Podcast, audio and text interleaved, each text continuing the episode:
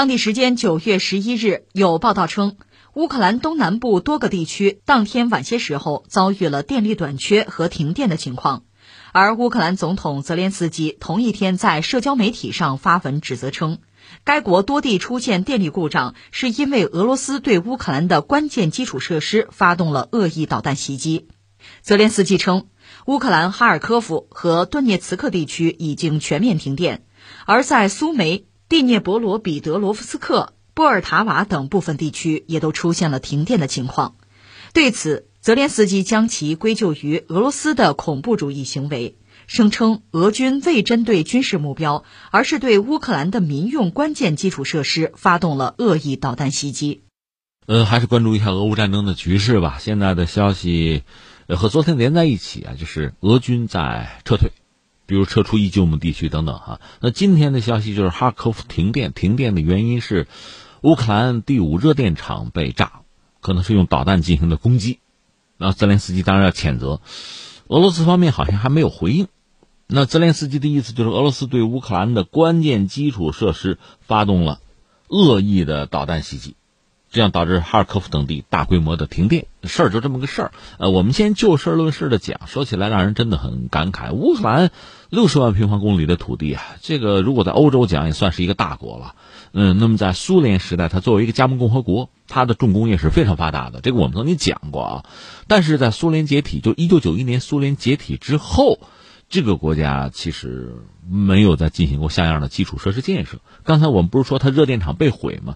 这个事儿对乌克兰其实是个大事儿。为什么？因为一九九一年之后，这个国家根本就没有再建设过任何的热电厂。它大概有十五座左右的热电厂，都是苏联时代建设的。那现在就是说，你毁一座少一座呗。你说想重新的修复，或者说重新的建设，它有没有这个能力？我们只能打一个问号。这确实是一个国家的悲哀啊。当一些人，特别是乌克兰人，用各种各样的方式啊、语言在咒骂苏联的时候，其实就拿电，我们不说核电啊，我们就说火电、热电来讲，用的电都是一九九一年之前建设的电厂发的，这真是让人觉得很很荒唐、很滑稽的一个事情。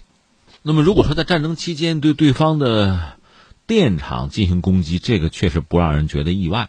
不单是电厂，就是民用的一些通信设施遭到攻击，恐怕也属正常，因为他们都有可能成为战争之中很重要的就是影响因素。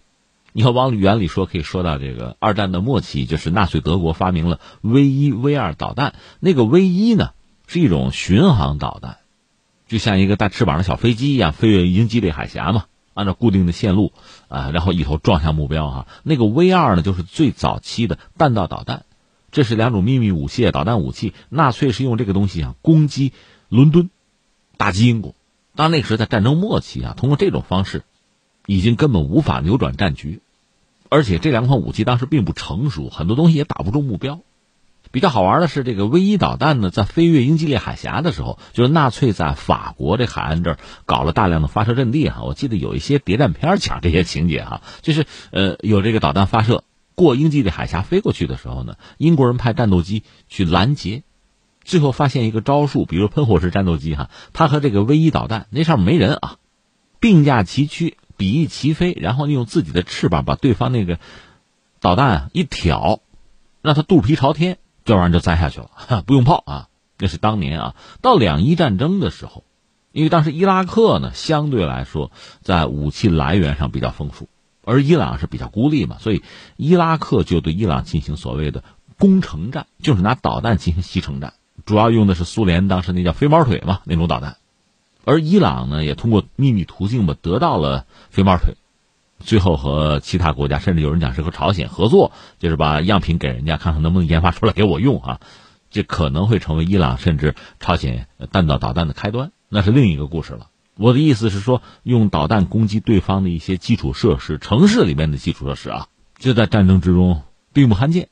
那这次呢，比如说俄军用导弹直接攻击发电厂这样的设施，应该说并不让人觉得意外。当然，如果像扎波罗热那样的核电站，那是冒天下之大不韪。但是打击普通的这热电厂，虽然是民用基础设施吧，它一旦被攻击，就电厂不能再发电，那么确实让整个城市陷于瘫痪，包括交通运输，这恐怕恰恰是。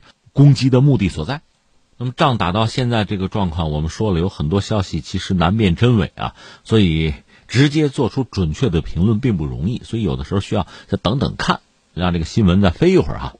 但是呢，我们看到就围绕着俄乌之间的战争啊、冲突啊，各种各样的评论和总结也已然不少。一般说来，俄乌战争已经打到了中段吧。那下面这点应该说是共识，就是美国已经很深的介入到战争之中。他虽然没有所谓直接参战啊，就是没有直接派兵，但是实际上他手伸的已经足够长。包括什么呢？美国人向乌军提供了远程的精确打击武器，这样可以对俄罗斯的一些战略节点进行直接的攻击。另外呢，美国人利用自己比较强大的战场态势的感知能力，甚至也包括预判的能力吧。我看有一些分析说，他们这个能力可以。精确到就是班组那个级别的部署，而且可以及时的生成各种各样的应对预案。有了这样的能力，实际上美国人可以参与到对乌军的小规模部队啊进行指挥，能到这个程度。再就是雇佣军的参战，这个所谓的雇佣军，所谓志愿军，有一部分可能基于自己对国际政治的理解或者有什么样的理想，但还有很多人其实是经过啊。专业训练的特种作战力量，他们介入到战争之中，给俄军会添很多麻烦。而翻回来，从俄军这个角度讲，目前大家看到他的信息战能力是比较差的，甚至在这个信息情报的系统整合方面，这个能力有多强是引人质疑，而且也缺乏就是能够及时的生成作战预案这样的能力。那么这个仗打起来呢，就比较被动，有的时候他的高级指挥官甚至将军到前线。这一方面呢，确实是俄军的传统，沙皇时代就是这样子啊。另外，在叙利亚作战的时候，很多高级将领到前线指挥作战也是迫不得已。但是，这是不是也反映出俄军指挥系统的一些顽疾？那么，在乌克兰战场，它的制电磁权，因为美军的这个介入嘛，虽然是间接的，俄军的制电磁权手里还有多少？也许谈不上完全丧失，但恐怕在这方面很被动。至于制空权呢？乌克兰方面的空军基本上打光了，但是俄军的空军的表现也并不好，而且经常缺席。这是不是意味着，就是西方向乌克兰军队提供的防空导弹对俄罗斯的空军形成了相当的制约？因为俄军的缺乏，他也不一定是没有研制能力，关键是他没有钱装备嘛，就是缺乏这种远程的精确制导的武器，所以他恐怕就得使用比如铁壳炸弹啊、凌空轰炸，通过这种就二战级别的传统方式。来进行作战，那么这个就很容易遭到防空导弹的攻击，让自己损失很大。那想避免损失的话，那你就别参战，你就少露面。所以这也就解释了俄罗斯空天军在战场上并不活跃的原因。当然还有一个问题，我们昨天聊到了，他必须把自己最精锐那一部分留在手里，紧紧的扣在手中，以防北约突然参战。那这次俄军呢，从伊久姆等等一些地方上撤退，重新整合。公开的说法呢，还是要。要准备着更好的完成他的这个特别军事行动，但是行动的目标到底是什么？众说纷纭吧。只是从目前看，俄军一个没有停下来的意思，战争会继续，甚至要持续整个冬季。从历史上看，冬季老天爷是站在俄罗斯人这边的，而且战争我们知道也不止在战场上。但不管怎么说，这个冬季对俄罗斯是至关重要的。当然，俄军也不缺乏从战争中学习战争的能力。所以，面对就是美国人的介入，面对乌克兰军队在美国人的帮助之下这一波波的作战行动，如何找到克制的办法，这是我们观察俄军的一个方向。另外，值得一说的是，最近有一个叫做乔治·比比，这是一个美国的战略研究者吧，昆西研究所的大战略主任，他本人做过中情局的前俄罗斯分析部的主任。所以这个人说话是有点分量的。他最近有一个分析，说在乌克兰和俄罗斯比拼耐力，西方肯定是力不从心的。他做了这样一个判断。当然，对俄乌战争呢，他大概的判断有这么几个啊。一个讲，从美国人的角度嘛，说乌克兰的勇气和美国的技术相结合，有效的遏制了俄国占领乌克兰大部分领土的企图。第二个呢，他说美国试图通过削弱俄国经济和在国际舞台上。孤立普京来迫使俄国撤退，这个努力已经失败。还有一个判断，就是战争的经济负担既落在了俄罗斯身上，也落在西方身上。他说，这些现实重塑了普京的战略。普京认识到美国在战场上的技术优势，他将这场冲突变成了一场耐力竞赛，就是普京啊，来发挥俄国的优势。所以，这位专家说，除非我们就西方改变对俄的目标，否则时间会有利于普京。我们怎么来对付呢？一个，他讲收紧对俄国经济制裁是无效的，为帮助乌克兰胜利而升级军事行动将是一场巨大的赌博。在俄罗斯国内推动政治变革肯定是一项长期努力。他说，基辅在战争初期提议保持乌克兰的某种武装中立。要是我们不愿意支持这种妥协解决方案，我们就面临着艰难的选择：要么加大介入的力度，要么参与耐力竞赛。而普京希望比拼耐力，无论是对乌克兰还是对美国，这两种方法都不大可能有好结果。这是这个美国专家的判断。那按照他这个判断，普京目前的招数那就是对的喽，因为这样对俄罗斯更有利，对美国更有效。最后，我们再回到这个新闻本身吧。按照乌克兰的指控吧，就是俄罗斯攻击了乌克兰的电力系统吧，这确实会造成大面积的停电。按照乌克兰总统泽连斯基的说法，哈尔科夫就大面积停电了。